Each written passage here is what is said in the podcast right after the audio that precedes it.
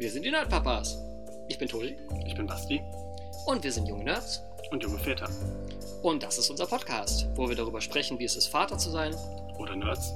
und eventuell irgendwann mal Väter von jungen Nerds zu sein. Hallöchen alle miteinander. Hallo. Staffel 3, Folge 22. Yay. Endspurt für dieses Jahr.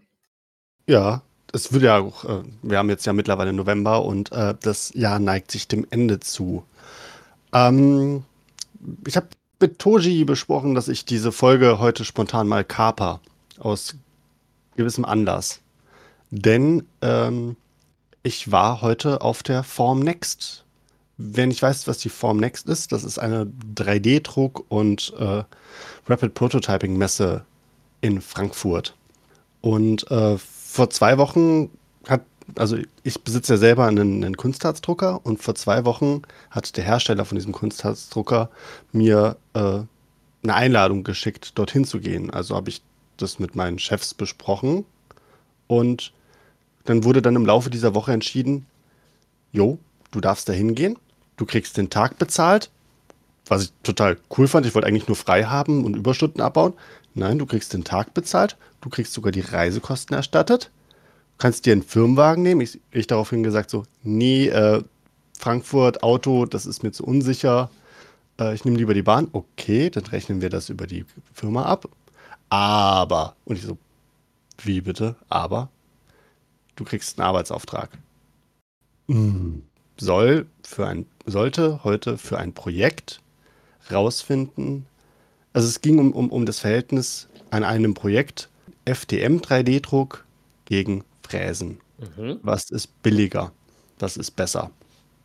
Oder was kann, kann 3D-Druck, äh, kann FDM 3D-Druck beim Fräsen gleichziehen? Oder irgendwelche Vorteile dagegen haben?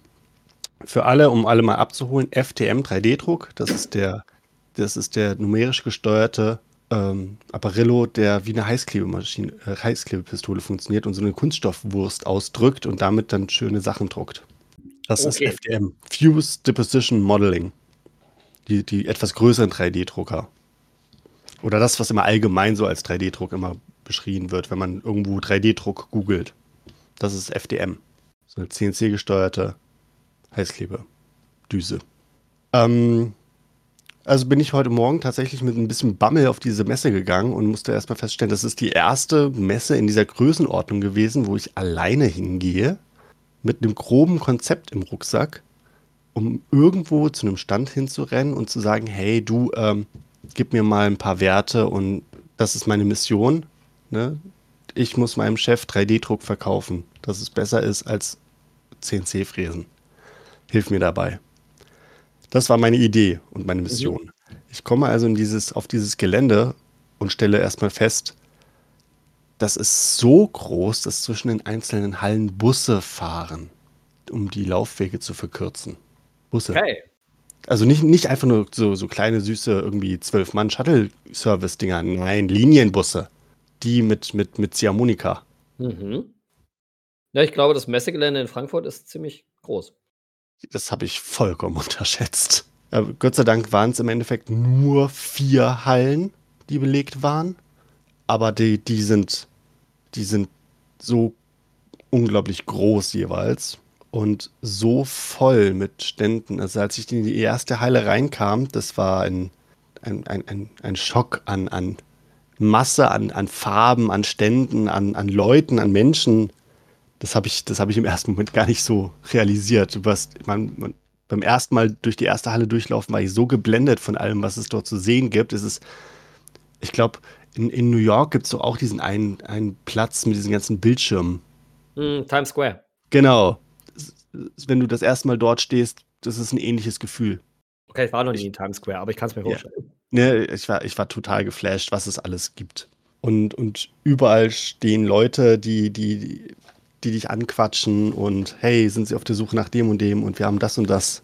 Also die, die erste halbe Stunde war ich erstmal vollkommen überfordert und habe versucht einfach nur erstmal mich zu orientieren, wo hier überhaupt was ist.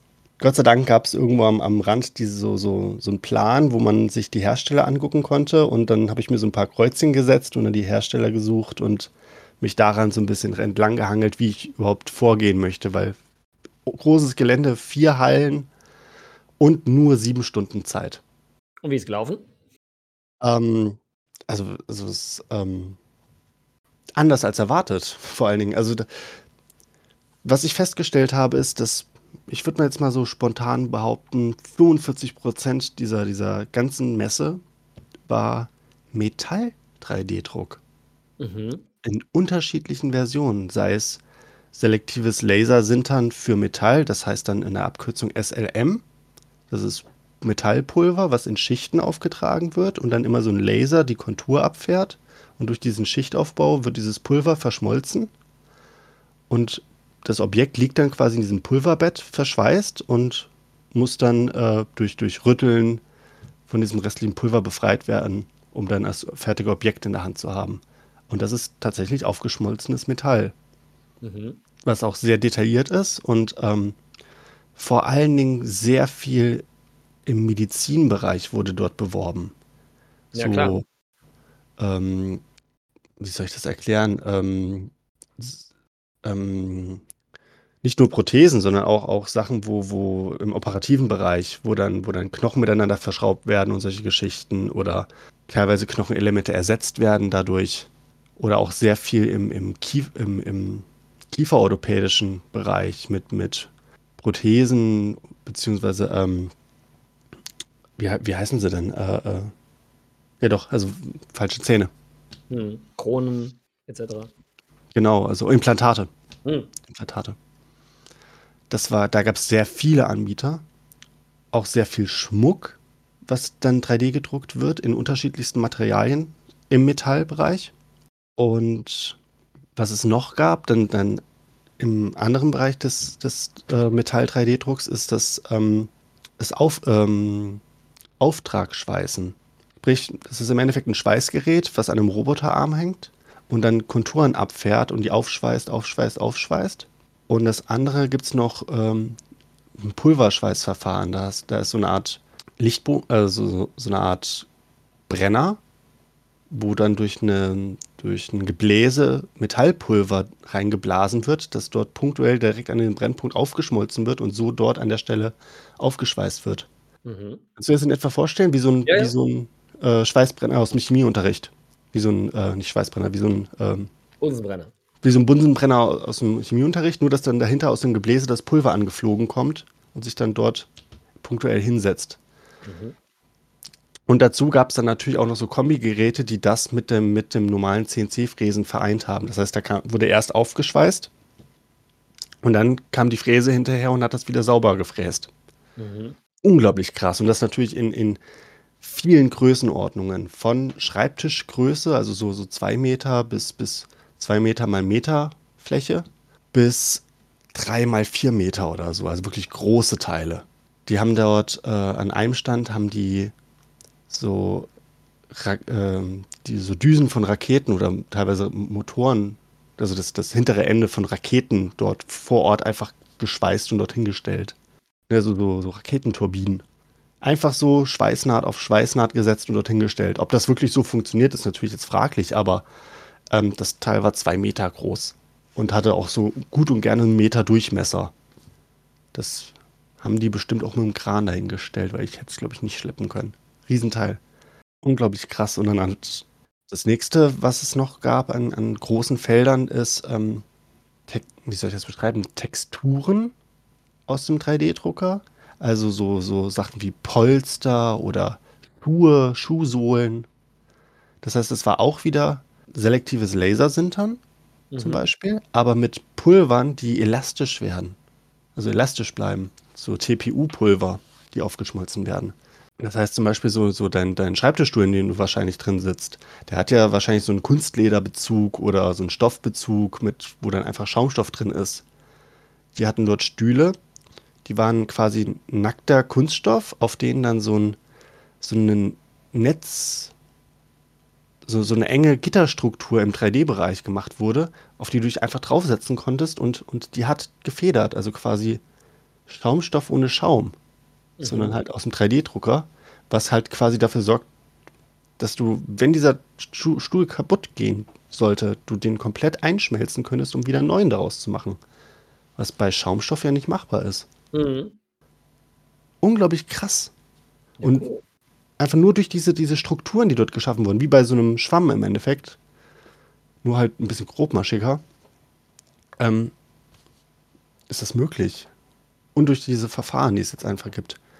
An einem Stand haben sie zum Beispiel äh, Bälle verschenkt, die sie gedruckt haben.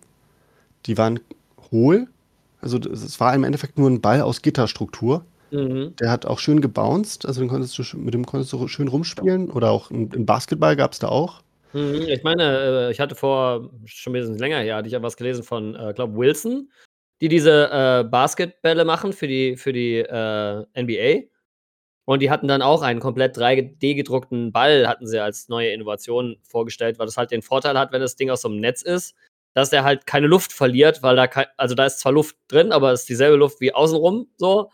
Und der Das muss halt halt eine Netzstruktur. werden. Der, das heißt, das Verhalten von dem Ball ändert sich nicht. Ne? Also wenn du den Ball von draußen nach drinnen trägst, so einen normalen Basketball, dann verändert sich ja der Luftdruck im Ball. So und das hast du halt bei dem Ball dann nicht mehr. Der hat dann halt nur andere äh, Flugeigenschaften, die man dann halt neu lernen muss, quasi. Aber total krass. So, dass so, so ein Teil dann auch in der Hand zu haben und damit rumzuspielen, das ist schon. Ja, und den durftest du dann mit nach Hause nehmen? Den habe ich leider nicht mit nach Hause genommen. Das war der letzte, den sie noch hatten. Den brauchten sie, weil sie noch ein paar Stunden Gespräche führen mussten. Aber viele andere hatten einen. Da war ich ein bisschen neidisch, aber ich habe andere Sachen abgegriffen. Ähm, was ist noch? Also bei dem Medizinbereich geht es natürlich auch viel mit den ähm, Prothesen im, im Bereich äh, Kieferorthopädie zum Beispiel weiter. Mhm. Da war es dann jetzt weg vom Metall, sondern wir zu, mal hin zum, zum Kunstharz. Ähm, Ja. Flüssigkunstharzdrucker, die aber mit verschiedenen Materialien we im Wechsel zueinander gedruckt haben. Da gab es die eine Firma, ich, warte mal, ich guck mal ganz kurz, ob ich die finde. Da hatte ich nämlich ein Foto gemacht. Ähm, die haben dort am Stück, du, du kennst doch noch aus dem Biologieunterricht, die, diese Körpernachbildungen, die es da teilweise gab, wo du dann Adern, Organe und solche Mhm. Geschichten gesehen hast. Ja. Und so einen Teil haben die von der Hand gemacht. Die Hand ist durchsichtig und du siehst den, die, das Skelett innen drinne und äh, die Adern, äh, die Arterien und die Venen. Mhm. Das ist in einem Stück gedruckt worden Ach, in, in einem Kunstharzverfahren. Nicht das, wie, wie ich es im Keller habe, aber ähm, ein eigenes Verfahren mit unterschiedlichen Farben. Und jetzt habe ich es hier. Die Firma hieß Strata, äh, Stratasys. Okay. Ist keine Werbung, by the way. Nein, nein, aber, aber um, mal, um mal ein paar Namen zu nennen und vielleicht kann ich das irgendwie verlinken und weil das ist schon, das ist schon mächtig cool, wenn du das dann so siehst, was die da machen. Also holla die Waldfee. Ähm, die hatten auch ein paar Objekte, wo dann auch die, die, die Härte variiert. Innerhalb des Objekts hat dann die Härte variiert. Der Anfang war hart und nach hinten hin wurde es immer weicher. Also so ein, ich kannte es mal von einer anderen Firma, Polyjet bzw. Voxy, Voxyjet. Die hatten auch sowas ähnliches, aber das ist, ähm, das hat anders funktioniert, meiner Meinung nach damals. Hier ist es tatsächlich ähnlich wie beim, bei dem Kunstharzdrucker, den ich habe, nur ähm, da wird das, das Harz irgendwie punktuell dazugegeben. Ich kann das schwer beschreiben, weil ich auch, das auch nur ganz kurz gesehen habe. Da war nämlich eine Riesentraube an Menschen und da, da war kein Durchkommen. Mm, Es gab einen Bereich mit sehr viel Robotik. Also sehr viel, ähm, also wieder vor allen Dingen im, Metallbereich gab es sehr viel Robotikgeschichten mit, mit verschiedenen Aufschweißrobotern, die diese Geschichten, wie ich schon beschrieben habe, machen. Aber auf ähm, mit unterschiedlichen Konzepten dahinter. Einer hatte zum Beispiel einen, einen Delta-Auf, einen Delta-Aufbau als Drucker. Das heißt, im Endeffekt hattest du so einen, so einen Fünfachs-Roboterarm, der in der Mitte runterhing und dann gab es unten eine Plattform, die äh, sich nur im Kreis gedreht hat. Und der ähm, Roboterarm war nur so, so oben in der Mitte drinne. Sah halt im Endeffekt aus wie so ein Delta-Drucker. Wenn ihr mal Delta-Drucker googelt, dann, dann wisst ihr, seht ihr das schon. Nur halt mit so einem Robby-Arm da drin, der noch zusätzlich zu seinen normalen Dreiachsbewegungen noch, den, noch als Fünfachs noch diesen drehbaren Kopf vorne drin hatte, was ihn unglaublich flexibel macht, dass er überall hinkommt. Heftig. Oder auch, äh, dass der, der Roboter außerhalb der Bauplattform steht und dort auf einer beliebigen Fläche quasi auftragen kann. Das heißt, man könnte sich im Endeffekt vorstellen, dass man sich einfach ein Auto irgendwo hinstellt diesen Roboter dazu packt und der Roboter schweißt dir dann ACDC auf die Motorhaube. Also nicht nur den Schriftzug, sondern auch Konturen der Band. Jeden einzelnen Musiker, wenn man das möchte. Was ich auch entdeckt habe, ist dann, also FDM-Druck habe ich in den ersten Hallen ein bisschen, bisschen vergebens gesucht. Das kam dann erst später. Aber was ich dann tatsächlich in den ersten Hallen als FDM-Druck gefunden habe, waren dann sehr große Drucker. Also zum Beispiel die, die Firma Modix. Da habe ich gerade den Katalog hier neben mir liegen. Die Keine dann, Werbung, wir werden nicht bezahlt. Ja, wir, ich, wir werden für das alles nicht bezahlt. Es kommen noch ein paar mehr, mehr Markennamen, aber guckt euch das mal an, das ist heftig. Ähm, die haben hier zum Beispiel Drucker mit einem Bauraum von 1,8 Metern mal, mal 0,6 mal 0,6, also 1,8 Meter lang. Da kannst du die Frontschürze von einem Auto drin drucken. Im Ganzen. Das ist mächtig lang. Toji, wie, wie, wie groß bist du? Kleiner als das. Genau, ne? Also ich bin 1,89. Ich, ich könnte mich nicht reinlegen oder zumindest gerade so könnte ich mich reinlegen vielleicht. Kannst dich ja reinlegen und dir Klamotten drucken lassen, während du drin liegst. Du wirst lachen. Genau die Firma haben das nämlich gemacht. Also, also nicht, nicht so in dem Sinne, aber die haben einen, einen Raumanzug gedruckt, in den dann jemand reinsteigen konnte. Das ist schon ein bisschen cool. Ja, natürlich ist das cool. Das ist mächtig cool. Das ist, wenn du da stehst und diesen, dieses Teil da siehst, dann denkst du dir so, und das haben die im Laufe dieser Woche gedruckt. Super heftig. Dann gab es andere Firmen, die ähm, Hybridlösungen angeboten haben. Hy was meine ich mit Hybrid? Das sind Hybrid. Nee, nein, nein, nein. Hybridmaschinen zwischen 3D-Druck und CNC-Fräse. Das heißt, der Auf die Funktionsweise zwischen CNC und, und 3D-Druck ist ja ähnlich. Man hat so, so einen Portalaufbau und dann diesen Extruder bzw. die Spindel.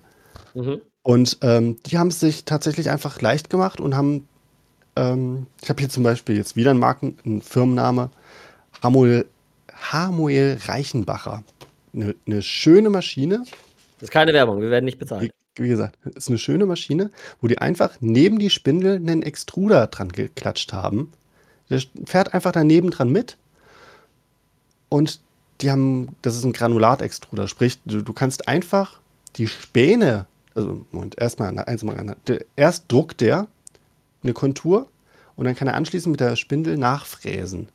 Das heißt, du kannst schöne Konturen machen und Material sparen. Und diese ganze Späne kannst du einsammeln und oben wieder in den Tank schmeißen, weil das ist ein Granulatdrucker. Du brauchst keine, keine Filamentrollen, sondern du kannst einfach Granulat befüllen. Und das heißt, das bedeutet, du hast sehr wenig Abfall im Endeffekt. Das ist echt nicht schlecht, weil das, das ist so ein Ding, was bei 3D-Druckern echt was ich sehr, sehr schwierig finde, so nachhaltigkeitstechnisch. Dass halt irgendwie, wenn der Druck halt schief geht, dann ist er halt fast fertig und wird er trotzdem im Müll geschmissen oder was auch immer. Also du hast so viel Abfallprodukt bei so einem 3D-Drucker, wenn er nicht aufpasst. Das kommt ja drauf an, ne? diese ganzen Filamentdrucker, okay, das kann man alles noch wieder verwerten. Du selber als Endverbraucher vielleicht nicht, aber du kannst es sammeln und zu einem, einem Hersteller schicken, kostenlos, der das dann, der daraus wieder Filament macht. Aber hier bei diesen Geschichten mit diesen Granulatdruckern, wenn, das, wenn der Querschnitt von den Schnipseln passt, kannst du es einfach reinpacken. Im Zweifelsfall bekommst du einfach dazu so eine Art riesen Thermomix. So einen Schredder, wo du das alles klein mümmelst und dann wieder in den Tank reinkippst. Auch generell, ähm, es gab ein paar Stationen, die die Granulatdrucker angeboten haben. Dann. Jetzt auch schon im, im kleineren Bereich, so, so, so bei bei 250 bei 200 mal 250 Millimeter Druckvolumen, also Druckfläche. Das ist, ich glaube, dass das so auch einer der nächsten Schritte ist, dass, dass viele zu diesem Granulat hingehen werden, weil du Granulat natürlich billiger kaufen kannst als, als die Rollen und auch deinen dein Abfall reduzieren kannst. Mhm. Ähm, diverse Filamenthersteller habe ich dann entdeckt, die, die natürlich mit ihren ganzen bunten und lustigen Farben geworben haben. Ich habe mir überall mal so, so einen kleinen, kleinen Probedruck mitgenommen, der da so rumlag. So diese, diese äh, Teile, mit denen du Einkaufswagen dir schnappen kannst, zum Beispiel. Oder Äh, kleine Figürchen habe ich ein paar mitgenommen. Von jeweiligen Materialien. Ähm, bei mir in der Firma habe ich einen, also die, die Firma, in der ich jetzt arbeite, die haben in den letzten vier Jahren, was 3D-Druck angeht, ein bisschen geschlafen. Auch ist der, der, das Durchschnittsalter in der Firma ein bisschen höher als mein Alter. Darum hat es mich halt auch nicht gewundert, als ich irgendwo in der Ecke einen 3D-Drucker gefunden habe, der ein bisschen veraltet ist und festgestellt, dieser 3D-Drucker hat vor vier Jahren über 5000 Euro gekostet. Wenn du den jetzt noch kaufen möchtest, kostet der immer noch zweieinhalb bis 3000 Euro.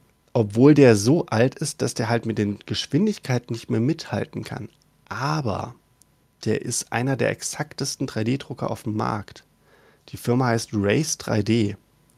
Und das ist ein 2 Pro. Der hat einen Dual-Extruder. Das sind zwei Düsen, die du quasi unterschiedlich befüllen kannst mit unterschiedlichem Filament oder mit unterschiedlichem Düsendurchmesser. Warum das interessant ist, komme ich gleich dazu. Und äh, gesteuert wird die Plattform und auch der, ähm, der Extruder selber mit Kugelumlaufspindeln. Was ist eine Kugelumlaufspindel? Jeder, der so einen 3D-Drucker gesehen hat, sieht an den Seiten die, diese Gewindestangen. In der Regel sind das Trapezspindeln.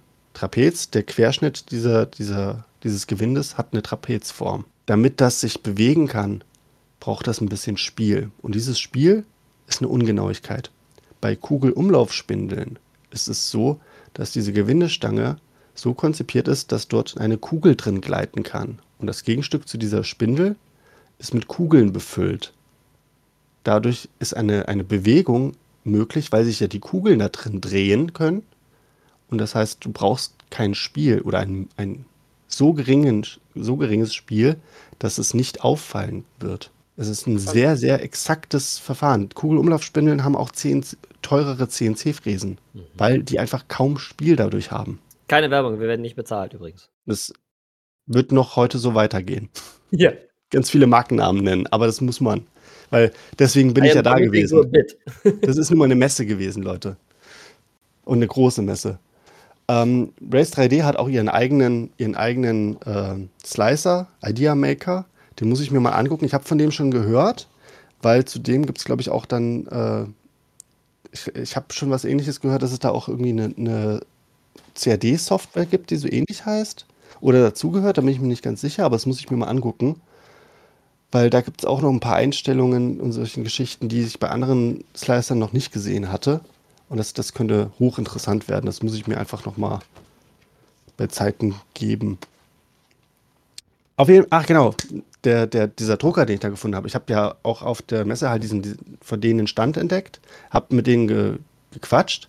Das war ein bisschen schwierig, ähm, aufgrund der Tatsache, dass die Leute selber keine Muttersprachler Englisch waren und ich ja auch nicht Muttersprache Englisch habe, haben wir uns mit Händen und Füßen eigentlich ganz gut unterhalten. Das ging ganz gut.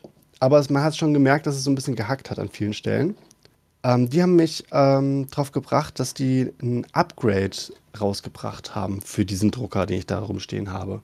Man kann mit ein paar, also es gibt dafür eine Anleitung, wie man aus dem einen schnelleren Drucker macht, sodass der ungefähr 150 mm pro Sekunde schafft.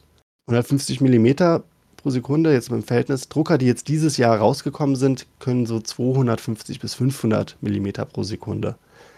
Das ist halt immer noch Welten dazwischen, aber vorher konnte der nur 80 Millimeter pro Sekunde. Also der ist dann quasi schon wieder fast doppelt so schnell geworden. Und dadurch, dass er so genau ist, ist das schon wieder interessant. Und wie gesagt, dieser Drucker kostet immer noch zweieinhalbtausend Euro. Das ist schon mächtig cool. Also das, da werde ich mich auf jeden Fall bei Zeit mal dran setzen und das Ding flott machen damit der wieder läuft. Weil schade drum. Warum ist der Dual-Extruder daran so interessant? Ähm, ich kann entweder zwei verschiedene Filamente benutzen. Ein, ein Filament zum ganz normalen Drucken und ein spezielles Filament, was mir ermöglicht, Stützstrukturen so zu drucken, dass ich die leichter entfernen kann oder, oder direkt wegwaschen kann. PVA ist da so ein Material, was man drucken kann, was dann wasserlöslich ist. Das ist interessant, um Supports quasi einfach auszuwaschen. Oder ich kann mit zwei verschiedenen Düsendurchmessern gleichzeitig drucken. Das bedeutet, ähm, der, der Düsendurchmesser beeinflusst beim FDM-Druck quasi auch so ein bisschen die maximale Schichthöhe, die ich machen kann. Sprich, es kommt ja so eine Wurst vorne aus der Düse raus.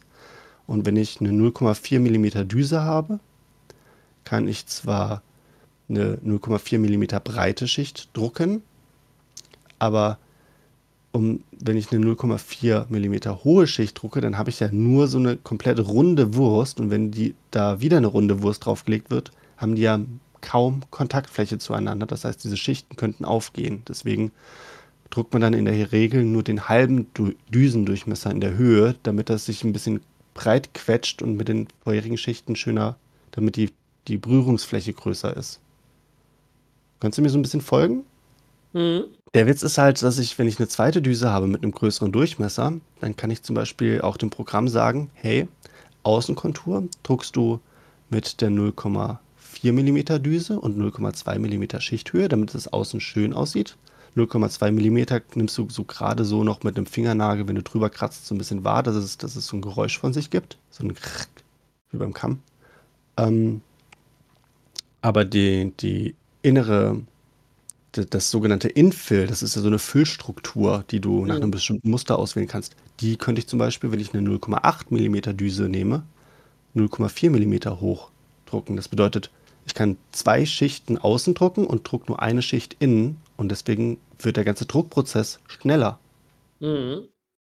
Ich spare Zeit dadurch. Und das, dieses Spiel kannst du noch ein bisschen extremer treiben, indem du sogar bis auf 1 mm oder so gehst, sodass du einen sehr, sehr großen Unterschied zwischen den beiden Schichten hast, weil das, das, die Stütz, äh, das Infill interessiert dich ja im Endeffekt nicht. Das ist ja nur dazu da, dass du zum Schluss die Deckelfläche schön drauf kriegst oder das Objekt in sich ein bisschen hält. Mhm. Und dann, da liegen dann teilweise von den Zeiten her Welten dazwischen. Ich habe mal irgendwo gesehen, dass ein Auftrag ähm, normalerweise einen Tag gedauert hätte und durch so eine Strategie und noch ein paar andere Gadgets ist es auf sechs Stunden runtergegangen. Also von 24 Stunden auf sechs Stunden nur durch so ein paar Einstellungsgeschichten und äh, Variationen ist schon echt heftig. Auf jeden Fall. Als ich dann endlich mal in den anderen, in die anderen Hallen gekommen bin, wo dann auch das tatsächlich mit den, mit den normalen FDM-Druckern losging, ist da aber auch schon so eine Zeit gewesen, wo man gemerkt hat, hey, ich war am Freitag auf der Messe und es wurde gegen Mittag. Also die Messe ging nur von 9 bis um 16 Uhr und ich war so gegen 12, halb eins dann in diesen anderen Bereichen und ich habe gemerkt, dass alle Leute angefangen haben, ihre Kartons auszupacken, um angefangen haben aufzuräumen und einzupacken. Die wollten nach Hause. Ist ja verständlich, wenn man eine Woche auf so einer Messe ist. Und einige von denen wollten ja wieder nach Hause nach China, Japan, Amerika, die hatten Flüge. Hm. Deswegen wurde dann teilweise auch das, das, das Interesse daran, sich mit, mit hm, irgendwelchen Kunden noch groß zu unterhalten oder so, immer ein bisschen weniger. Es ist schade, aber ich habe dann tatsächlich noch ein paar Sa interessante Sachen gefunden, bei denen ich gucken konnte. Unter anderem natürlich wieder so ein paar größere Drucker, die aber natürlich einfach zu, zu groß sind für das, was ich machen wollte. Aber eine Sache, bei der ich vorbeigekommen bin, die, die unglaublich interessant war, war, dass ich bin am Stand vom Fraunhofer Institut vorbeigekommen. Und die hatten neben 3D-Druck noch so ein paar experimentelle, Rob, äh, wie soll ich sagen, ja, exper experimentelle Geschichten rumstehen. Unter anderem gab es dann einen Roboter, der vorne eine 3D-gedruckte Aufnahme hatte, nenne ich sie jetzt mal. Da war in der Mitte so ein kleiner Saugi dran und außen dran waren, sah aus wie so drei Finger, die aber alle aus einem durchsichtigen Silikon gedruckt waren. Das waren so, so, so Luftkissen, die aneinandergereiht waren. Oh, wie, wie beschreibe ich das? Wenn ihr drei, wenn du jetzt gedanklich mal drei Kissen nehmen würdest und die Ecke an Ecke zueinander legen würdest, sodass ein Dreieck entsteht. Und an jedes von diesen Kissen legst du dann wieder Kissen entlang. Sodass dann so drei Reihen aus Kissen entstehen. So, so sah das im Endeffekt aus. Und nur durch Luftzufuhr und Luftentnahme hat, hat sich dieser Greifer geöffnet oder geschlossen. Und zwar so weich und so zart, dass der Gummibärchenpäckchen greifen und irgendwo hinlegen konnte. Und zwar immer eins. Ich habe das sogar angefasst, das war einfach ganz wabbeliges Silikon. Mhm. War auch ganz, der, der, war ganz zart. Also der hat Man könnte dort, der, der, der vom Fraunhofer Institut hat mir dann erklärt, damit könnte man zum Beispiel Erdbeeren pflücken oder Kirschen oder sowas. Das, das ist so die Idee dahinter. Mhm. Irgendwas, wo du halt schon mit entsprechender Kraft zupacken musst, aber dabei nicht das, was du eigentlich pflücken willst, dann gleich zerquetscht. Genau, und er, er kann es nicht zerdrücken, weil diese Luftkissen das einfach nicht hergeben. Aber es ist genügend Adhäsion vorhanden, dass du es abpflücken kannst.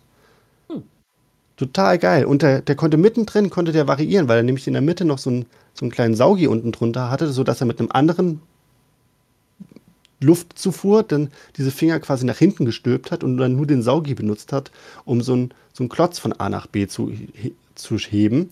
Oder dann diesen Klotz auch wieder normal mit den Greifern zu greifen und irgendwo hinzulegen. Also es war, ich stand da ewig davor und habe mich mit dem Typen darüber unterhalten, wo er dann auch meinte, so das ist vor zwei Wochen erst entstanden, die Idee, die haben wir einfach so frisch mal mitgenommen, weil das ist wirklich Forschung in, in der Pike. Mhm.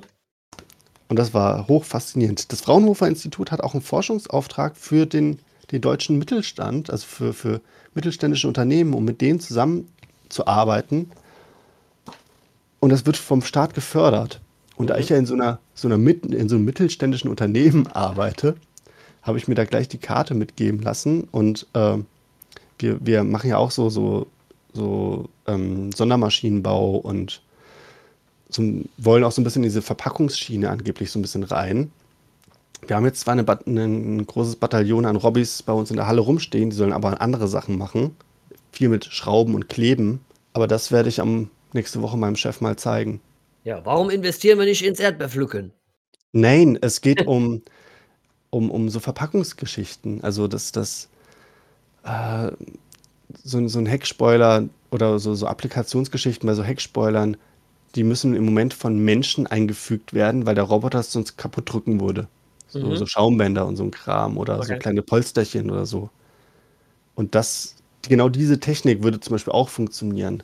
Oder man könnte halt dieses, dieses, diese Anreihung von diesen Polstern kann man ja so anpassen, dass es auf das entsprechende Objekt, was man hat, passt.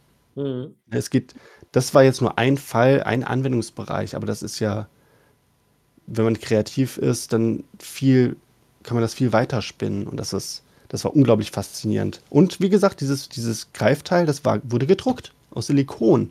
Genau. Also unglaublich hoch faszinierend, aber weit weg von dem, was ich ja eigentlich gesucht habe. Ich war ja eigentlich auf der Suche nach, nach, nach FDM-Druckern, die, die gegen eine CNC-Fräse anstinken können. Mhm. Ich bin dann tatsächlich an einen Stand gekommen, die sich darauf spezialisiert haben, einfach nur 3D-Drucker quasi zu verkaufen. Also die, die gehen in Unternehmen und beraten für 3D-Drucker. Also Mhm. beziehungsweise für 3D-Druck. Und bei denen, mit denen habe ich mich auch sehr, sehr lange unterhalten. Der hat mir auch ein bisschen was vorgeschlagen. So Marken wie Bambulab zum Beispiel. Keine Werbung, Wer- wir werden nicht bezahlt. Bambulab, wer sich ein bisschen mit 3D-Druck äh, Druck in, im, im letzten Jahr auseinandergesetzt hat, das sind Drucker, von denen jeder Anwender in Anführungszeichen träumt. Bestellen, auspacken, Start drücken. Der kalibriert sich selber, der richtet sich selber ein. Du musst nur noch dein Objekt selber slicen und reinsetzen. Das ist die einzige Art von Start drücken. 3D-Drucker, die mir je ins Haus kommen würde. Ein Ding, das man an den Strom anschließt, auf Start drückt und dann tut es, was ich will. Du musst noch die Transportklammer und die Kabelbinder entfernen. Und ich glaube, das Display anstöpseln. Das kriege ich vielleicht gerade noch hin. Oh, Entschuldigung, du, du musst auch noch ein bisschen Klebeband entfernen.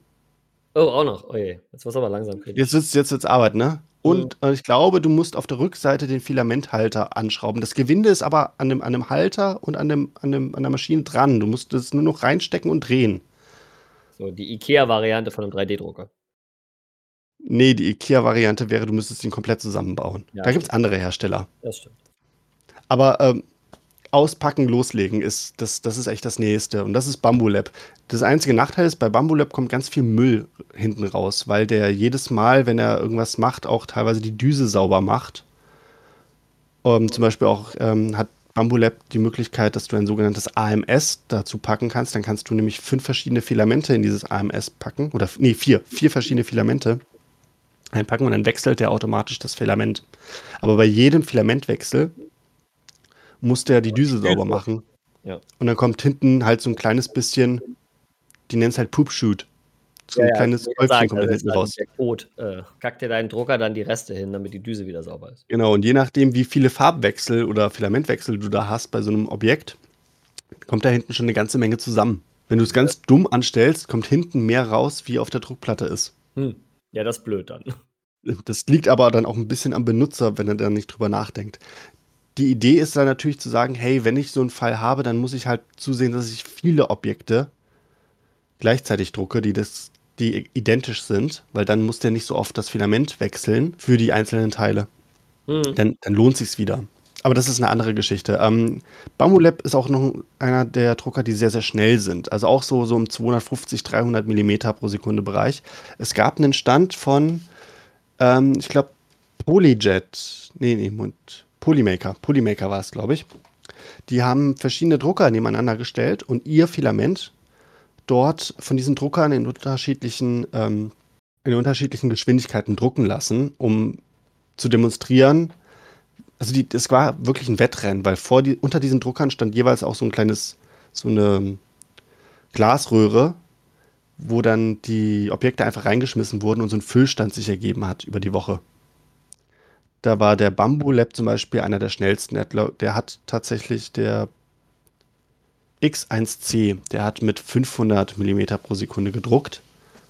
Und ich glaube 1000 und einer, einer, F- eine Flussrate von 1000 Kubikmillimeter pro Sekunde oder pro Minute. Keine Werbung, wir werden nicht bezahlt. Genau, äh, auf jeden Fall, unglaub, der hat unglaublich schnell gedruckt, war aber auch mächtig laut und hat mächtig gerattert. Also es hat nicht nur die Lüfter haben sehr laut gedreht, sondern der hat auch richtig geklappert, ne? Durch diese schnellen Bewegungen. Klack, klack, klack, klack, klack, klack, klack, klack, klack, klack, ging das die ganze Zeit. Aber da gab es dann auch ähm, Creality Elegoo mit dem Neptune 4 Pro. Das ist der Drucker, den ich sehr, sehr interessant finde. Zu dem komme ich aber noch. Oder auch Prusa. Der Prusa MK4, das ist der neue, der, der neue Mittelgrößendrucker von denen. Ähm, machen wir mit Prusa einmal direkt weiter. Prusa hatte auch einen Stand dort. Sehr, sehr schön, sehr, sehr bunt und vor allen Dingen haben sie Pokémon gedruckt am Fließband. Cool. Die konntest du dir mitnehmen. Cool. Leider nicht in den, in den Fa also das waren diese, diese Poly, äh, Polygon-Pokémon. Ja, aber trotzdem cool. Erst recht Genau. cool. Doppelt cool. Super cool. Genau. Leider nicht in den passenden Farben, oder ich habe sie nicht mehr in den passenden Farben gekriegt. Sprich, ich habe ein grünes Shiggy und ein blaues Glumanda und so ähnlich. Okay, welches von den beiden brauchst du nicht? Ich habe auch noch ein Bisasam übrig, ein grünes Ich tatsächlich. nehme ich auch. ähm, Oder vielmehr mein Kind nimmt das. Mein Kind freut sich. Mei- meiner Tochter habe ich ein kleines Schaf mitgebracht und meiner Frau einen Frosch. Sehr süß. Also wirklich, das, das ist so, das haben die richtig gut gemacht. Dieser Stand war auch gerappelt voll. Keine Werbung, wir werden nicht bezahlt. Ja. Ähm, Prusa ist interessant für. Also die Prusa-Drucker sind ein bisschen teurer. Für so einen Prusa-Drucker zahlt man dann schon so 800 Euro, obwohl man dann auch nur so 200 mal 200 Millimeter Fläche hat oder 250 mal 250. Aber der ist sehr exakt und du hast so einen 24-Stunden-Notfallservice bei denen und ähm, das ist halt interessant für kleinere Druckfarmen. Wahrscheinlich Sprich, ein es gibt- Keyboard, der da 24 Stunden am Tag läuft.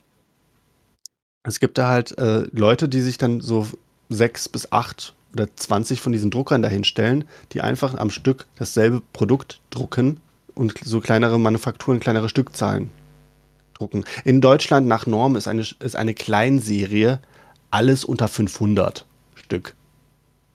Fällt so unter Klei- Kleinserie. Nur damit wir Bescheid wissen, ne? Nach deutscher 500 Stück. DIN-Norm und so. Ja, ja.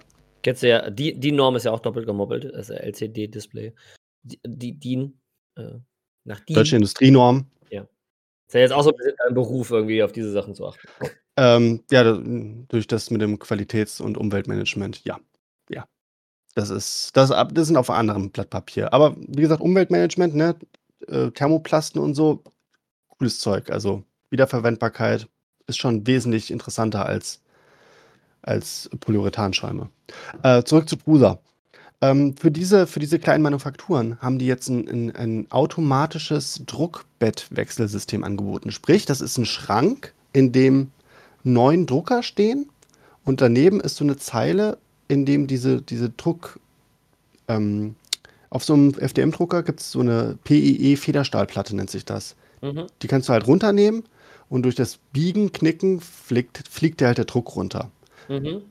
Bei diesem Schrank, bei diesem automatischen Wechselsystem von Prusa ist es so, dass ein, ein ich nenne es jetzt mal Roboter, hingeht, diese P, wenn der Druck fertig ist, diese Federstahlplatte einfach abzieht und woanders in eine, in eine extra dafür vorgesehene Stelle ins Regal schiebt und dafür eine neue Platte hinstellt. Sprich, wenn du mal ein oder zwei Tage nicht zu Hause bist, können die Drucker weiter drucken, ohne dass du hingehen musst und sie leer machen musst. Das ist hochpraktisch. Vor allen Dingen, wenn, da- wenn du so teilweise so Drucker hast, die halt irgendwie sechs oder zwölf Stunden oder so brauchen und du dann dir denkst, hey, ich habe das diese kleine Druckfarm nur nebenbei, bin tagsüber arbeiten. Das ist Den schon. Strom zu verdienen, den das kostet, diese Druckfarben zu betreiben. Ah, Moment, ne? Solarplatten auf dem Dach und solche Geschichten, ne? Balkonkraftwerke. Das, da gibt es schon interessante Rechnungen, was das angeht. Ähm, aber genau, Stromverbrauch bei so einem Drucker, die haben teilweise, also diese, die normalen Drucker, nenne ich sie jetzt mal, haben so ein 350 Watt Netzteil. So größere oder auch so eine CNC-Fräse, die sind dann schon im Kilowatt-Bereich unterwegs pro Stunde. Das ist halt dann auch für mich so ein Argument gewesen für meinen kleinen Forschungsauftrag, zu sagen so, Mhm. hey, der Drucker kann von mir aus drei Tage drucken, wenn es ein 350 Watt Netzteil ist und die CNC-Fräse so einen halben Tag braucht, dann bin ich da mit dem 3D-Drucker energietechnisch wahrscheinlich immer noch besser unterwegs. Mhm. Ja, wenn man nicht irgendwie Zeitdruck hat. Zeitdruck. Ja, ja, ist Hey, auf jeden Fall. jetzt, ich versuche hier irgendwie zu contributen, was ich kann. Hey. Ähm, ja, ähm, auf jeden Fall, Prusa hat auch noch, hat vor allen Dingen auch endlich noch mal, mal wieder ihren, ihren, was heißt mal wieder? Für mich war es ja die erste vom Next, aber die haben den letztes Jahr schon ihren Prusa XL vorgestellt, aber der ist ja jetzt endlich auch dieses Jahr verfügbar. Das hat eine Weile gedauert, bis der in die Pipeline kam. Der ist geil. Warum? Der hat ein, ein ordentliches Druckvolumen von 300 mal 300. Oder? Moment, Moment, Moment. Bevor ich jetzt tatsächlich was Falsches sage, ich habe den Flyer hier liegen. Ich habe den Flyer hier liegen. 360 mal 360 mal 360. Ha! Ist ein Core XY-Drucker, sprich, der ist, der ist auch stabil und genau. Oder relativ genau. Und was geil an dem ist, die haben ein, ein, ein ähm, Extruder-Wechselsystem. Sprich, im Gegensatz zu diesem AMS ist es bei Prusa so, dass sich der, der Druckkopf, der Druckkopf quasi gewechselt wird. Das heißt, der, ich nenne es jetzt mal Robby. Robby geht's in, geht ins Regal, nimmt sich den blau, nimmt sich den Druckkopf raus, der mit dem blauen Filament geladen ist, druckt und dann legt er den wieder zurück ins Regal und nimmt den roten und druckt mit dem weiter. Sprich, du hast das mit diesem Farbwechsel nicht so, nicht so viel Abfall. Mhm. Der macht zwar einmal an so einem kleinen Farbtürmchen, macht er einmal so einen kleinen Abstrich, dass die Düse auch durchläuft, aber du hast keinen, in Anführungszeichen, Poop-Shoot, wo hinten irgendwas rausgeschissen wird oder so, sondern du hast nur diesen kleinen Tower, der da steht. Und das kannst du bis zu fünfmal machen. Sprich, der hat fünf verschiedene Extruder da, dort im Regal stehen, die er sich rausgreifen kann und mit denen dann arbeitet. Das heißt, du kannst auch mit fünf verschiedenen Durchmessern arbeiten, du könntest mit fünf verschiedenen Filamenten arbeiten. Da hast du so viele Möglichkeiten. Und der, der Witz ist halt, wenn du den halt im Extremfall benutzt, mit fünf Werkzeugen, kostet der nur, in Anführungszeichen, 4200 Euro, wenn du den voll fertig montiert kaufst. Sprich, hinstellen, loslegen. Kabelbinder, Klammern entfernen. Klar, 5000 Euro, das ist jetzt so ein, hört sich jetzt nach sehr viel an, aber der kann auch echt viel dafür. Und mit nur einem Werkzeugkopf kostet der 2000. Das sind viele Zahlen, ne? Viele Zahlen. Das ist sowieso alles, was irgendwie äh, 3D-Druck, das ist alles für mich irgendwie, das ist alles nur, also ist alles einfach teuer. Ja, das, das, das ist natürlich teuer, aber dieser 3D-Drucker ist halt sehr genau, hat einen guten Service. Das ist so, der, der Witz an dieser Geschichte ist, Prusa sitzt ja nicht in China. Prusa sitzt ja hier in Europa. Die sind vor Ort quasi. Du hast, kannst dort 24 Stunden bei denen anrufen, du kriegst innerhalb von einer Woche oder so dein Ersatzteil. Und du hast auch ewig lang Garantie und vor allen Dingen halt auch europäische Nutzerrichtlinien und Normen. Also du hast nicht diese, diese, diese Probleme, die du angeblich mit chinesischen Firmen hast. Das macht es schon echt angenehm, vor allen Dingen, wenn du halt im, im, im beruflichen Sektor unterwegs bist. Als Privatperson ist das vollkommen in Ordnung, sich einen 3D-Drucker von Anycubic oder von Elegoo zu holen.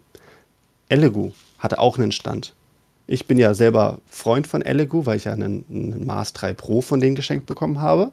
Ja, also wie gesagt, das, das habe ich ja schon mal erklärt. Ne? Die hatten bei, bei Facebook diese, diesen, Oh ja, diesen- stimmt, stimmt, stimmt, stimmt. diese Aus einfach diesen, diesen Post auf der Seite gehabt, so hey, wenn ihr einen 3D-Drucker hättet, was würdet ihr gerne drucken? Und ich so, hab denen halt so ein Bild geschickt und einen kleinen Text dazu geschrieben, dass ich das gerne drucken würde, aber im Moment halt nicht die Knete dafür habe. Und dann, weiß nicht, eine Woche später so, hey, wir schenken dir einen 3D-Drucker. Und ich so, ernsthaft jetzt? Ja, okay, hier habt ihr meine Adresse. Ich habe ja nichts zu verlieren, außer meiner digitalen Identität. Bitteschön, China. Und dann ist erstmal eine Weile nichts passiert. Dann habe ich nachgefragt, hey, ich brauche eine, so eine Tracking-Nummer. Ja, ja, das Ding ist unterwegs. Keine Tracking-Nummer. Und auf einmal stand die Kiste vor, hier vor der Tür und meine Frau fragte mich, sag mal, hast du irgendwas bestellt? Ich so, Nein. Was hat das gekostet? Nichts. Das glaube ich dir nicht. Doch, hier, ich kann es dir zeigen. Denn der wirklich so, so nach, nach 14 Tagen oder so war der da. Mhm. Krass. Auf jeden Fall, ähm, Elegoo hat ja dieses Jahr den, auch bei den FDM-Druckern mal wieder Vollgas gegeben. Letztes Jahr war die, die Neptun 3 Pro, beziehungsweise die Neptun 3-Reihe toll. Der, der Pro mit, mit 250 x 250 mm, der Plus mit ein bisschen was über 300 mm und der Max mit fast 500 mm mal 500 mm. Mhm. Ist Aber keine Werbung, wir werden nicht bezahlt. Ja. Aber ähm, Fläche jeweils. Ähm, sehr gute Drucker. So, so, auch so, so um 150, 200 Millimeter pro Sekunde Geschwindigkeiten. Dieses Jahr haben sie dieselbe Reihe als Vierer rausgebracht mit zusätzlichen Lüftern, besseren Lagern. Die können jetzt 250 bis 500 Millimeter pro Sekunde fahren, doppelt so schnell. Und auch durch diese zusätzlichen Lüfter können die auch wirklich doppelt so schnell drucken, weil der Witz ist ja beim 3D-Druck, die, die vorherige Schicht muss halt abgekühlt sein, damit die nächste Schicht drauf kann. Mhm. Und das ist so geil. Und die haben jetzt natürlich vor der Form Next nochmal einen oben drauf gesetzt. Über Kickstarter lassen sie sich einen, noch einen neuen Drucker quasi vorfinanzieren, den sie jetzt spontan schnell mal angekündigt und rausgebracht haben. Und zwar den, ähm, ich glaube, Moment, der hat, einen, der hatte einen komplizierten Namen. Das muss ich einmal nochmal nachgucken, weil sonst sage ich was Falsches und das wäre doof. Ähm, genau, der Elegoo Orange Storm Giga. Storm Das ist- Giga. Es klingt als, die meisten 3D-Druckernamen klingen irgendwie wie Energy Drinks. Genau, aber so- sonst waren es ja immer Planeten, ne? Mit, mit die, die, also Elegoo hat ja ihre ganzen 3D-Drucker nach, nach Planeten benannt, ne? Saturn, Mars, Jupiter, Neptun. Und der heißt jetzt einfach Orange Storm Giga. Warum? Aber okay. Ja, irgendwann gehen die aber auch die Planeten unseres Sonnensystems aus. Dann hätten sie mit dem nächsten System weitergemacht, ne? Alpha Centauri, keine Ahnung. Aber ähm, das ist wieder, also seit langem mal wieder ein Core XY-Drucker. Core XY ist halt so ein, so ein fester Würfelrahmen quasi. Dadurch ist es in sich sehr stabil. Die anderen Drucker sind sogenannte Bettschubser. Die sind ein bisschen wackelig. Jedenfalls dieser Core XY hat ein Volumen von 800 mal 800 mal 800 Millimeter. Genau, uh, da guckst du. Das ist im Volumen gesehen ein Riesenteil. Ja, Und der Witz ist, die, das Heizbett, das sind vier Heizbette, die separat voneinander gesteuert werden können. Das heißt, du kannst entweder auf einer kleinen Ecke drucken oder ein riesiges Teil drucken. Und du kannst bei dem auch vier Druckköpfe zusätzlich anbringen. Die haben aber den Nachteil, dass die nicht, die, wie, äh, die können nur synchron zueinander drucken. Sprich, du könntest mit mehreren Druckköpfen mehrere Objekte synchron gleichzeitig zueinander drucken, aber nicht abwechselnd. hm. ja, aber das macht Sinn. Ja. Das ist aber auch cool, weil dann nutzt du quasi die Fläche, um viele Objekte gleichzeitig zu drucken. Das heißt, du hast nicht nur einen großen Drucker, sondern quasi einen Drucker, der gleichzeitig auch vier kleine Drucker sein kann. Hm. Was auch irgendwie cool ist von dem Gedanken her. Und der absolute Witz ist, im Moment kostet das Ding bei Kickstarter 1300 Euro. Mhm. das ist, das ist nichts, das ist weniger wie geschenkt für diese Größe. Andere Drucker in der Größenordnung kosten über 5.000 oder 6.000 Euro. Das ist übrigens keine Werbung, wir werden nicht bezahlt. Ich glaube, die Leute haben es verstanden. Ja, ich habe jetzt äh, kürzlich gelesen, es gibt ja die, äh, in der Comedy gibt es ja die Rule of Threes. Ne? Das heißt, eine Sache ist dann, da, da, wenn du das dreimal wiederholst, ist es beim dritten Mal, ist dann die Punchline die witzigste. Aber es gibt äh, in, der, in der Comedy auch die Rule of 37s, äh, also die, die 37er-Regel. Das heißt, wenn du einen Joke dreimal gemacht hast, dann hört er danach auf, witzig zu sein. Und dann ist er sehr, sehr lange nicht witzig. Aber ab dem 37. Mal ist er wieder witzig. Okay, mal schauen, ob wir es voll kriegen. Mal gucken, ob wir es voll kriegen. Ähm, ja, also wie gesagt, Elegoo, sehr, sehr toller Stand. Ja, was ist toll? Er war ein bisschen schmucklos, aber einfach die Maschine, der, der Gigastorm war einfach. Da standen alle davor. Gigastorm. Ja, Orange Gigas, äh, Orange Storm Giga. Oh, so rum. Krass. Einfach ein krasses Teil. Der, ja, also der, der, wie gesagt, der Prusa-Stand mit den, mit den Pokémons war, war schön. Der Elegoo-Stand einfach, weil ich das toll fand. Und ähm, der Bamboo Lab Stand, den habe ich mir auch angeguckt. Die haben sogar gedruckte Bambusrohre dort stehen gehabt und das war niedlich und schön aufgebaut. Da haben sie ja auch ihren neuen, ähm, ihren neuen A1 Mini oder wie er heißt, oder A3 Mini, A3 Mini heißt er, glaube ich, vorgestellt. Das ist ein kleiner 3D-Drucker, der aber auch zusätzlich ein kleines AMS hat, also äh, Wechselsystem. Und der ist, der hat ein nettes Feature eingebaut, was die anderen großen Brüder noch nicht haben. Und zwar hat der Noise-Canceling-Technologie. Mhm. Genau. Wa- Was ist Noise-Canceling-Technologie für alle, die es nicht wissen? Dennis, erklär. Ich Also, ähm, ich kann das nur mit meinen Kopfhörern erklären, die ich habe. Also im Endeffekt ist Noise Cancelling nichts anderes als ein Mikrofon und ein, ähm, ein, ein, ein äh, Geräusch generierendes System. Das heißt, mit einem Mikrofon wird ein Geräusch, wird das Außengeräusch aufgenommen, was gecancelt werden soll. Und es wird quasi, äh, weil, weil äh, äh, Geräusch sind ja Audiowellen. Also es lässt sich ja, wenn, wenn ich in Audacity, wenn ich irgendwie unseren Podcast schneide, dann sehe ich die Audiospur quasi als so eine Zickzack-Welle. So. Also Audio, Schall sind halt Wellen. Und diese Wellenform, die lässt sich ja quasi mathematisch komplett negieren. Das heißt also, wenn der Bogen in diesem Winkel, in dieser Höhe nach oben geht und dann wieder runter, könnte ich ein Gegengeräusch produzieren, das genau die gegenteilige Kurve macht. Und wenn man das beides gleichzeitig abspielen würde, hört man eigentlich gar nichts. Das ist also Genau. ein sehr lautes Nichts in dem Fall. Ähm, der, Bambu, äh, der Bambu A1 Mini, A1 heißt er, der hat ja, das nennt sich Input Shaper verbaut. Input Shaper nimmt die Frequenz der Vibration und steuert gegen. Ne? Denn jedes Mal, wenn er nach rechts fährt, dann ist, geht ja so ein Ruck durch die Maschine und der könnte dafür sorgen, dass quasi auch die Düse sich so ein bisschen verzettelt. Verstehst du, was ich meine? Mhm. Und da wird automatisch schon gegengesteuert, sodass er quasi früher bremst und zum richtigen Zeitpunkt anhält. Und diesen, das ist ja eine Frequenz, die da erfolgt. Und diese rechnerische Frequenz nimmt er sich einfach, weil er die ja eh schon hat durch diesen Input Shaper und packt die dann einfach in dieses Noise Cancelling mit ein. Was halt smart ist, weil ich meine, du hast ja schon dadurch schon die Information. Jetzt verwertest du diese Information an einer weiteren Stelle einfach nochmal weiter. Mhm. Und Das dann ist da ein Lautsprecher dran, der quasi ein Gegengeräusch produziert, sodass man den Drucker nicht mehr hört. Das mh, ja und nein. Was das Noise Cancelling nicht abfangen kann, ist das Lüftergeräusch, sondern nur das Bewegungsgeräusch. Aber das, dieses Bewegungsgeräusch ist genau das, was den großen Bruder, den X1C, so laut macht, wie ich vorhin erzählt habe, weil der immer so klackert. Dieses Klackern hast du bei dem A1 nicht. Obwohl der trotzdem sogar noch ein bisschen schneller fahr- fahren kann.